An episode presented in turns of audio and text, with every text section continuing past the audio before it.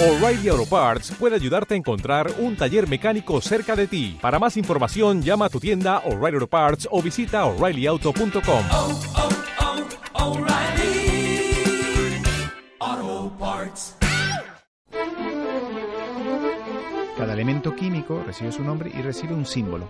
Esas siglas las llamamos símbolos eh, que pueden estar formados por una letra o por dos y normalmente responden eh, a nombres de países, son pequeños homenajes que se hacen en función de quién descubrió dicho elemento o qué laboratorio descubrió o desarrolló ese elemento. En Radio 5 y Radio Exterior de España, Doble Hélice 3.0. Todo lo que siempre has querido saber sobre la ciencia más cercana. Doble Hélice 3.0. Con Juanjo Martín. Miren qué curioso. En un principio, los científicos pensaban que en la naturaleza solo existían cuatro elementos: aire, agua, tierra y fuego. En la Edad Media, mientras los alquimistas se afanaban en convertir el plomo en oro, se descubrieron más elementos químicos como el azufre o el antimonio. La química tuvo que esperar hasta el siglo XVII para empezar a ordenar y clasificar los nuevos elementos que se iban descubriendo. Fue entonces cuando surgió la famosa tabla periódica, una lista ordenada de elementos químicos donde cada uno tiene su sitio muy muy bien establecido. 2019, este 2019 que acaba de comenzar, ha sido declarado Año Internacional de la Tabla Periódica de los Elementos Químicos. Será, dicen, una forma de reconocer la función crucial que desempeñan las ciencias fundamentales, y especialmente la química y la física, a la hora de aportar soluciones a muchos de los desafíos que afrontan las naciones del mundo. La, celebración del Año Internacional de la Tabla Periódica en 2019 también conmemora el 150 aniversario de la creación de la tabla por el científico ruso Mendeleev, considerado uno de los padres de la química moderna. Hoy hablaremos de esa tabla de colores llamada tabla periódica. Doble hélice 3.0 lo dicho, hoy hablaremos de esa tabla multicolor llena de abreviaturas que ha ido creciendo con los años y para ello tenemos con nosotros a Antonio Diego Lozano Gorrín, que es profesor de química de la Universidad de La Laguna. Hola, gracias por estar con nosotros, Antonio. Hola, Juanjo. Muchas gracias. El primer contacto que tenemos, por lo menos las personas de mi generación, con la tabla periódica en el cole es una larga lista de elementos que tenemos que memorizar, no sabemos muy bien por qué, pero hay que hacerlo. Pero, mmm, en fin, acabamos el instituto sin saber muy bien para qué sirve esta tabla de elementos de colores y siglas. Eso se remonta a hace ahora 150 años, cuando esta tabla fue esbozada por un científico ruso, Mendeleev. ¿Cómo fue esa primera tabla hace 150 años? Sí, eh, bien. Eh, la primera tabla periódica, eh, si bien es cierto, previamente eh, se dieron casos de ordenamiento por parte de otros científicos eh, anteriores a, a Mendeleev, eh, como fue el caso de, de Lavoisier, las triadas, las famosas triadas de, de Dobreiner, etcétera. esa primera tabla, desde luego, tuvo un cierto parecido con la tabla actual, eh, digo cierto, pero desde luego difería muchísimo. Uh -huh. En primer lugar, porque eh, simplemente disponía de unos 63 elementos, que era lo que se conocían hasta entonces. Eh, sin embargo, ahora disponemos de muchos más. si bien es cierto, es posible algún elemento más había por ahí en el entorno, aunque Mendeleev es cierto que no lo reconocía en ese entonces como tal, por ejemplo, el plomo. Sí se conocía su existencia, pero él no lo reconocía como, como elemento, elemento químico, efectivamente. Eh, y eh, efectivamente dicha tabla eh, que tuvo una repercusión enorme eh, y ahora ahora te comento por qué en cuestión mm, a mí me gusta siempre mencionar que no fue única porque en paralelo o prácticamente en paralelo otro químico muy afamado Lothar Meyer uh -huh. alemán publicó una tabla periódica muy parecida también ordenada a partir de las masas eh, atómicas de los elementos, al mismo, lo mismo que hizo eh, Mendeleev, eh, pero atendiendo a sus propiedades físicas en ese caso. Entonces a mí siempre me gusta pues mencionar a Lothar Meyer también porque no hay que Claro. quitar su, su parte. La tabla periódica de, de Mendeleev, evidentemente, como eh, hemos comentado, mm, ningún parecido con la actual, eh, aunque guarda una cierta, eh, estéticamente es muy distinta, pero sí, bueno, sí mantiene eh, el hecho de que, en definitiva, es un ordenamiento de elementos químicos en función de sus propiedades químicas, siguiendo una especie de eh, periodicidad, de ahí su nombre. El, eh, lo, lo relevante de la tabla de Mendeleev, que no lo hizo Meyer, pero Mendeleev sí tuvo el coraje de hacerlo y en aquella época hacer eso era bastante arriesgar mucho en la comunidad científica, fue dejar huecos en dicha tabla para eh, un poco eh, y pronosticar que en dichos huecos, en el futuro, eh, irían elementos químicos que en ese momento no se habían descubierto. Entonces, Predijo un poco lo que iba a pasar. era eh, una predicción, efectivamente. Entonces, digamos que la grandeza de esa tabla es esa predicción que él eh, incorpora, eh, dejando huecos e incluso definiendo ya a priori las propiedades que tendrían los elementos que, que quedaría por, por descubrir. Y acertó. Y acertó, efectivamente. Este tendrá que ser por necesidad un programa en el que tengamos que desplegar un glosario alternativo a medida que va- va- vayamos hablando. Uno de ellos que tenemos que aclarar ya es elemento químico. ¿Cómo podemos definir qué es un elemento químico para saber qué significa cada una de estas cajitas de colores que? Efectivamente. Sí, mira, eh, un elemento químico es una sustancia muy simple que está constituida por, ele- por átomos eh, iguales. Es decir, eh, eh, en el momento que una sustancia eh, esté eh, constituida por átomos distintos, pasa a ser un compuesto.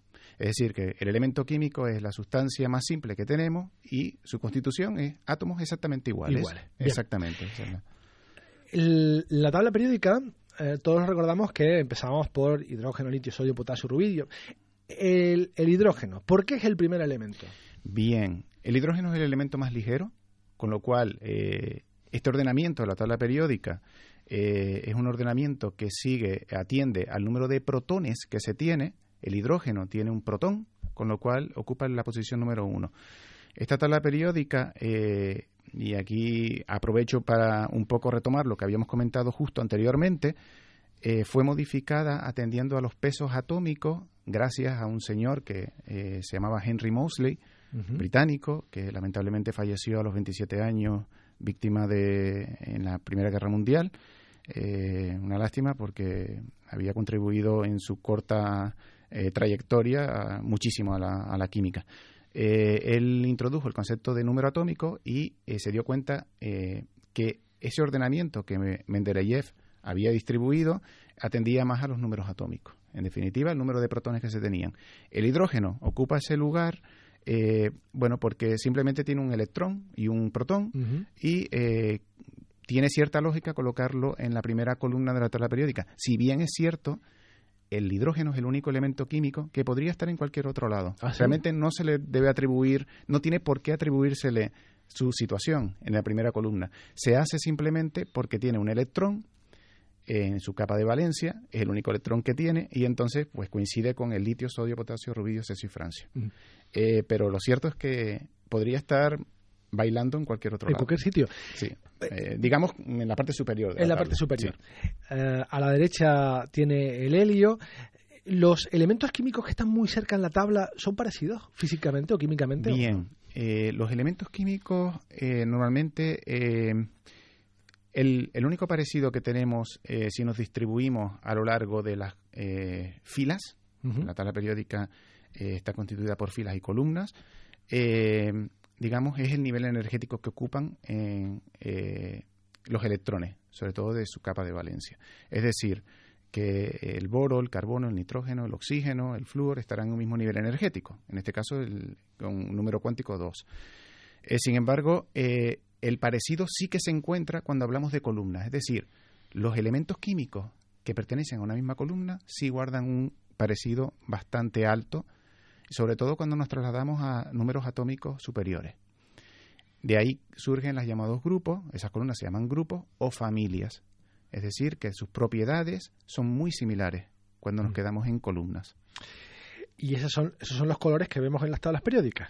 Efectivamente, bueno, los colores a veces es un poquito, eh, hay que tener cuidado, y te, comento por qué. Eh, algunas tablas periódicas eh, pintan colores atendiendo a si hablamos de metales o no metales, eh, otras, eh, pues digamos que se quedan un poco en colores dependiendo del bloque en el que se encuentren los elementos, eh, bloque S, bloque P, bloque D, bloque F, que eso tiene que ver con, eh, con los orbitales que van ocupando el último electrón de su capa de valencia.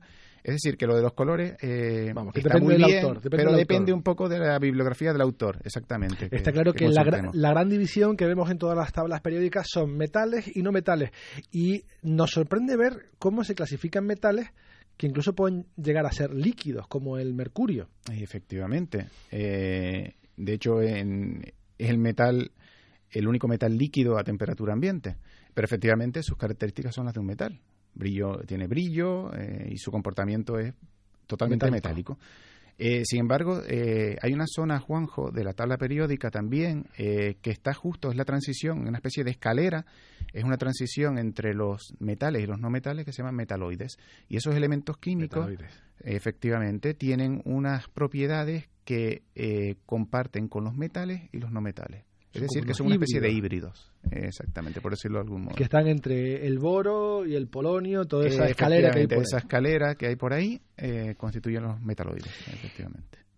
¿Cuántos elementos tenía la tabla periódica en los años 80? Porque digo que va esto cambiando. O sea, ¿cuántos elementos tenía la tabla periódica cuando Eh. nosotros estudiamos la tabla periódica? Eh, la verdad que no te Ah, sé decir con, hasta- con certeza total, pero sí te podría decir que estaríamos situados en torno al Rutherfordio, el 104, con 104. un número atómico 104, eh, como mucho 105, ¿eh? Vale. Y Porque ahora ahora, tenemos 118 elementos. nos ahorramos la memoria un par de ellos. Nos ¿no? ahorramos unos cuantos. Nos ahorramos Sí, unos sí, cuantos. sí.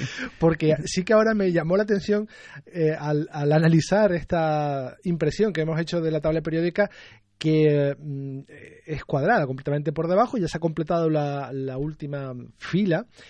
¿Y el, cuándo se descubrió el último elemento químico?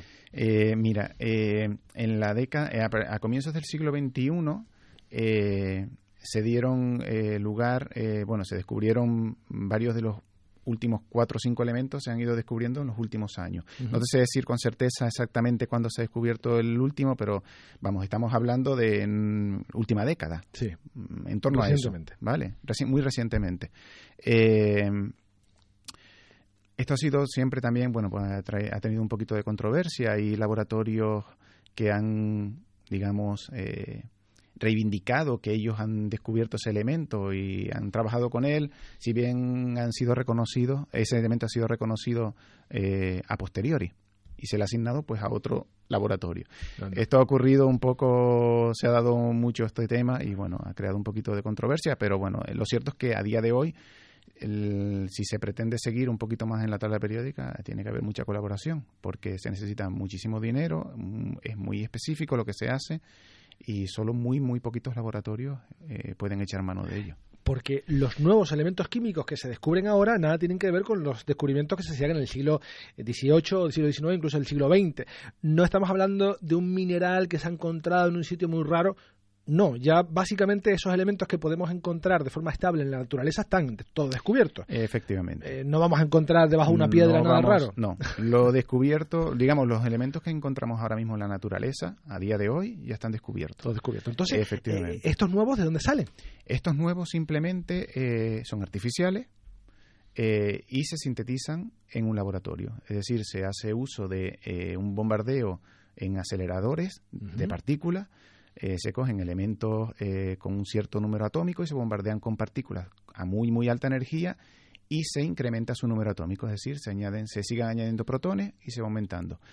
Eh, lo cierto es, Juanjo, que esto, bueno, pues admite muchos matices. Es decir, efectivamente mm, tenemos constancia de que tenemos un elemento nuevo, pero eh, lo que se sintetiza de ese material, o lo que se fabrica, entre comillas, es muy poquita cantidad y su vida, además, su vida media es muy, muy corta.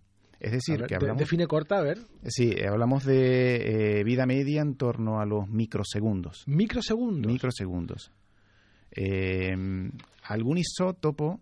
el- o sea que el teneso, que es el 117, mm, vamos, aparece y desaparece. Sí, sí. O ganesón, teneso, cualquiera de ellos, incluso puedes irte un poquito antes en la tabla periódica Sí. también. No te puedes hacer No te una- puedes hacer una idea, desde incluso mucho, mucho antes, Mucho del, antes. del 118. ¿eh? No Que te ya- puedes hacer nada con, con no, eso. No, no, no. Eh, sí es cierto, me gustaría, me gustaría aquí definir la, eh, una, una, una curiosidad, es la llamada isla de estabilidad. Eh, se han hecho unos estudios eh, que ya habían sido propuestos desde, desde la década de los 60, eh, por la que se decía que eh, algunos isótopos, y aprovecho para definir Sí. muy muy brevemente para los radioyentes qué es isótopo. Para el Bueno, glosario. Sí, nuestro. exactamente.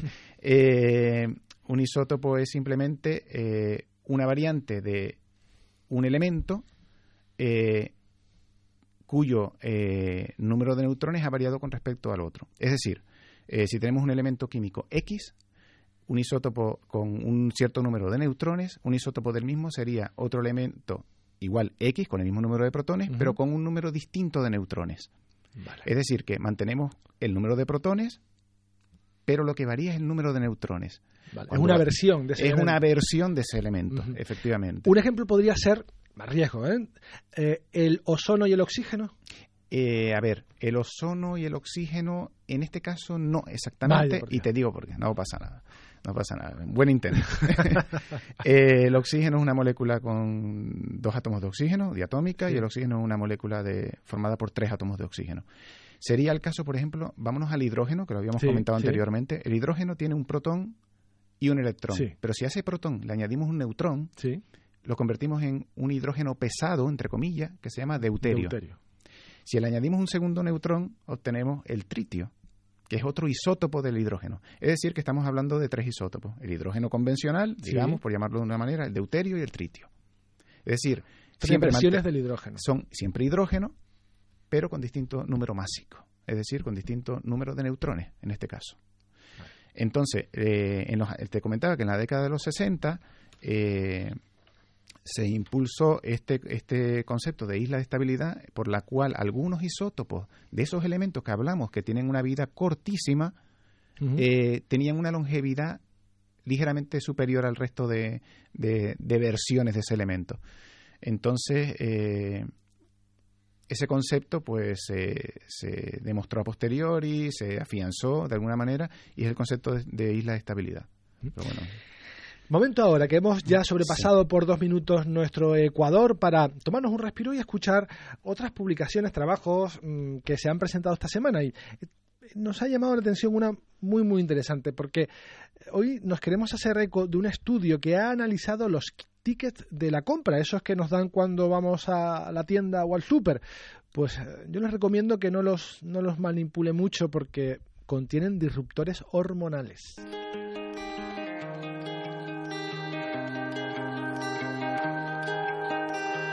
El 90% de los tickets de la compra o recibos en los que la tinta se borra con el paso del tiempo están elaborados con el denominado papel térmico y contienen bisfenol A, un conocido disruptor endocrino que altera el equilibrio hormonal en las personas expuestas y conduce a enfermedades de carácter hormonal como malformaciones genitourinarias, infertilidad, obesidad y cáncer de mama. Así lo revela un estudio liderado por la Universidad de Granada.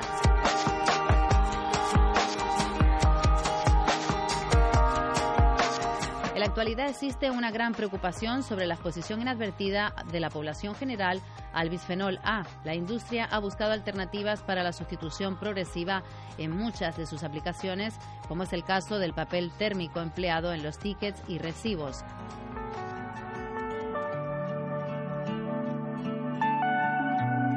Podemos reconocer este tipo de papel porque si acercamos una fuente de calor, por ejemplo una cerilla, se ennegrece de forma instantánea. En este artículo, los investigadores han analizado la presencia de estas sustancias en los recibos de papel térmico que usamos en nuestro día a día, así como la actividad hormonal de los extractos de estos recibos. Para ello estudiaron 112 recibos de papel térmico procedentes de Brasil, España y Francia. En este estudio, más del 90% de los recibos colectados en Brasil y en España tienen bisfenol. Sin embargo, solo la mitad de los recibos de Francia lo tienen, lo que confirma que el gobierno francés tomó medidas desde 2014 para la reducción del compuesto en el papel térmico con vistas a proteger a la población.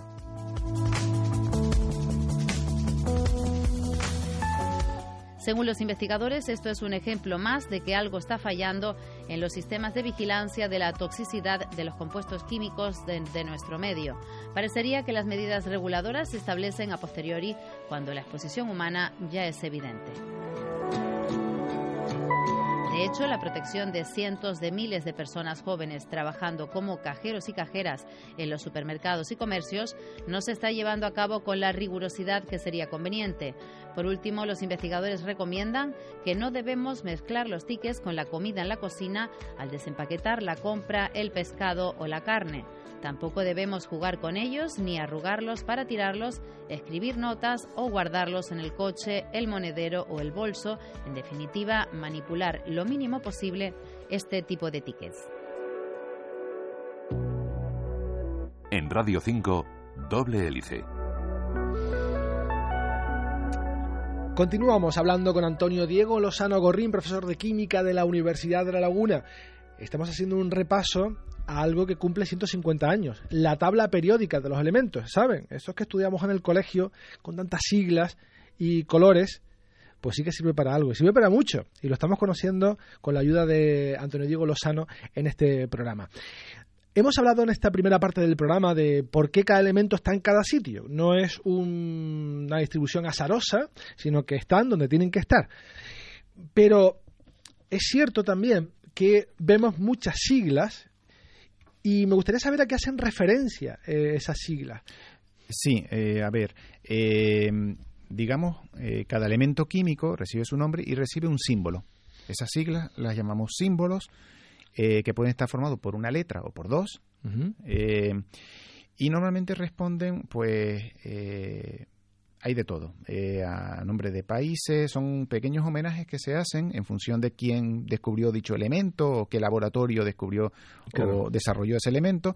Hacen, pues, mención a países, a continentes, Como el polonio. el polonio, bueno, la historia del polonio es muy interesante porque eh, cuando el matrimonio Curie, eh, sí. Marie y Pierre Curie, eh, mm, lo, lo descubrieron, eh, lo aislaron porque fue el primer elemento que ellos lograron aislar. eh, bueno, ellos propusieron que se llamase polonio en alusión a Polonia a la Polonia. que en ese entonces no era un país no era independiente era un país bajo un régimen estaba bajo Rusia etcétera Mm, era totalmente mm, estaba sometido por una serie de, de, de países y ellos propusieron ese nombre y bueno un poco para reivindicar esa esa, esa independencia de, de Polonia y efectivamente vio sus frutos Vaya. 20 años más Pues tarde sí, sin duda. Sí, sí. Más países, el germanio, el galio. Eh, efectivamente, después tenemos continentes también, como el, el indio. tenemos el americio, eh, tenemos también el renio, eh, que hace alusión a un río, eh, tenemos... eh, Sí, bueno, como los cráteres en la Luna, ¿no? Que hay un, un poco más de todo. o menos, Eh, efectivamente. ¿Hay algún rastro de España en esta tabla periódica? A ver, eh, por lo que concierne a España, eh, no tenemos, No, no, tengo constancia de que... Ni España, No, ni... no tengo constancia de que haya por ahí un elemento químico que haga referencia a España. Por ahora. Por ahora, por ahora. Por ahora. Eh, sí es cierto que tres de los elementos químicos de la tabla periódica fueron descubiertos Ah. por españoles. Sí. Eh, A ver, ¿quiénes- sí, quiénes eh, son? con- concretamente son el platino, que fue descubierto por Antonio Ulloa en 1748, el wolframio, eh, por los hermanos Eluyar en 1783, y el vanadio por Andrés Manuel del Río en 1801. Eh, vamos, ya ha pasado algún tiempillo desde entonces, pero bueno, ahí Elemento- está, ahí está un poco esa... Sí, sí, elementos buenos, ¿eh? Sí, además, además de los elementos de los elementos de precio notables. Sí, sí, sí. ¿Quién decide quién nombre va a llevar un elemento químico? Eh, bueno, hay una hay una unión internacional de química pura y aplicada, es una organización, se llama así, la UPAC, eh, en sus siglas en inglés, eh, Unión Internacional de Química Pura y Aplicada, que es la que eh, finalmente decide los nombres. Primero, previamente, pues hay una serie de propuestas, eh, otras organizaciones pueden proponer eh, nombres, pero finalmente la decisión, digamos, definitiva la toma la UPAC. Hay dos zonas en la tabla periódica que ya, mm, incluso en tiempos en los que la estudiaba, hace muchísimo, pues me llamaba la atención. Eran la- el margen derecho de la tabla, donde tenemos los gases nobles, Efectivamente. por lo de la nobleza, no sé, me llamaba la atención. Y otra eran las tierras raras, que estaba con una separata ahí debajo con nombres aún más raros que los Sí. que tenían los- sus compañeros de arriba. Los gases nobles, ¿por qué se le llaman gases nobles? Bien, eh, los gases nobles eh, reciben ese nombre eh, simple y llanamente porque son químicamente inertes. Es decir, por una serie de circunstancias eh, en sus niveles ene- electrónicos, eh, dichos gases nobles no disponen de, eh, no, no experimentan ninguna reactividad. Es decir, se encuentran en una posición bastante estable. Entonces, digamos que esa posición inerte que hace que sobrevivan o, o existan como tal, sin llegar a formar ningún compuesto, les hace ser elementos, digamos, un poco atendiendo a esa, a esa expresión, digamos, ya de tiempo remoto, nobles. Noble. Efectivamente. Bien. ¿Y las tierras raras? Y las tierras raras, eh, digamos, eh, que corresponden en realidad a, a la columna de, a la familia del escandio, incluyendo solo a los lantánidos, eh, no a los actínidos, eh, digamos que su nombre viene un poco de que efectivamente eh, era complicado conseguir esos elementos. eh, y se conseguían en cantidades muy muy pequeñas digamos que eran elementos que poco se sabía de ellos cuando se empezaron a descubrir eh, y digamos que eh, se- no existían en cantidades significativas, no sé, pues trabajaba con ellos en cantidades eh, tan notables como las que con, como con los elementos que se Sí. conocían anteriormente. Entonces, digamos que de ahí un poco derivó esa, esa, esa forma de llamarles. Eh, ¿Y por qué están fuera de la tabla? ¿Por qué están en una Bien, al margen? están al margen como de la claro, tabla como raros, ¿no? porque, porque son raros, efectivamente. Eh, eh, ocupan eh, ese lugar eh, porque realmente todos ellos deben ocupar la misma posición que el lantano, que se encuentra en el- la casilla que corresponde al número atómico 71, porque absolutamente todos ellos tienen las propiedades eh, idénticas al lantano. Ah, sí. Exactamente. Entonces, digamos que efectivamente. Entonces, sus propiedades son tan idénticas que realmente no consiguen, no, no cabe otro sitio que no sea el del lantano. Entonces, obviamente, por cuestiones estéricas de tamaño, hay que coger y sacar una solapa fuera de la tabla periódica y poner esos elementos en una fila aparte. La tabla periódica seguirá creciendo y si es así, mm, ¿dónde estarían los siguientes? ¿Dónde habría que colocar los otros? Sí, mira, eh, la tabla periódica eh, se espera siga creciendo, aunque es cierto que eh, está siendo muy complicado ese crecimiento y se va a complicar aún más. Eh, pero siguen trabajando los laboratorios implicados, que ya, ya te digo, son laboratorios eh, que siguen pues eh, una, unas pautas muy específicas, eh, se requiere muchísimo dinero en esto y bueno, mm, los países implicados eh, son Estados Unidos, eh, Rusia, eh, Alemania, eh, Japón y en menor medida Francia también. Eh, siguen trabajando en ello y se espera que sigan descubriendo elementos químicos. El siguiente elemento químico, después del organesón, estaría situado justo debajo del francio, En la columna 1.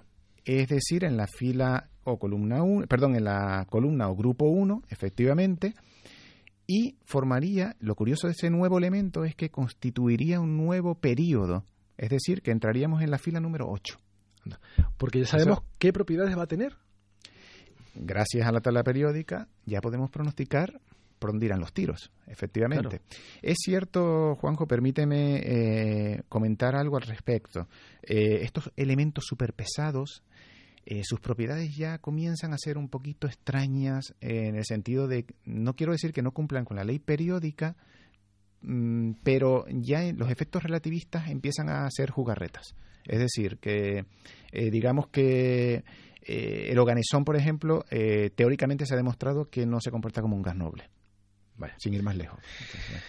Pues ha sido una lección magistral la que hemos tenido hoy de tabla periódica, mucho mejor que aquella que nos daban en el instituto, ¿eh? créame, que, que no, solo nos hacían memorizar todos estos elementos sin muy bien saber por qué.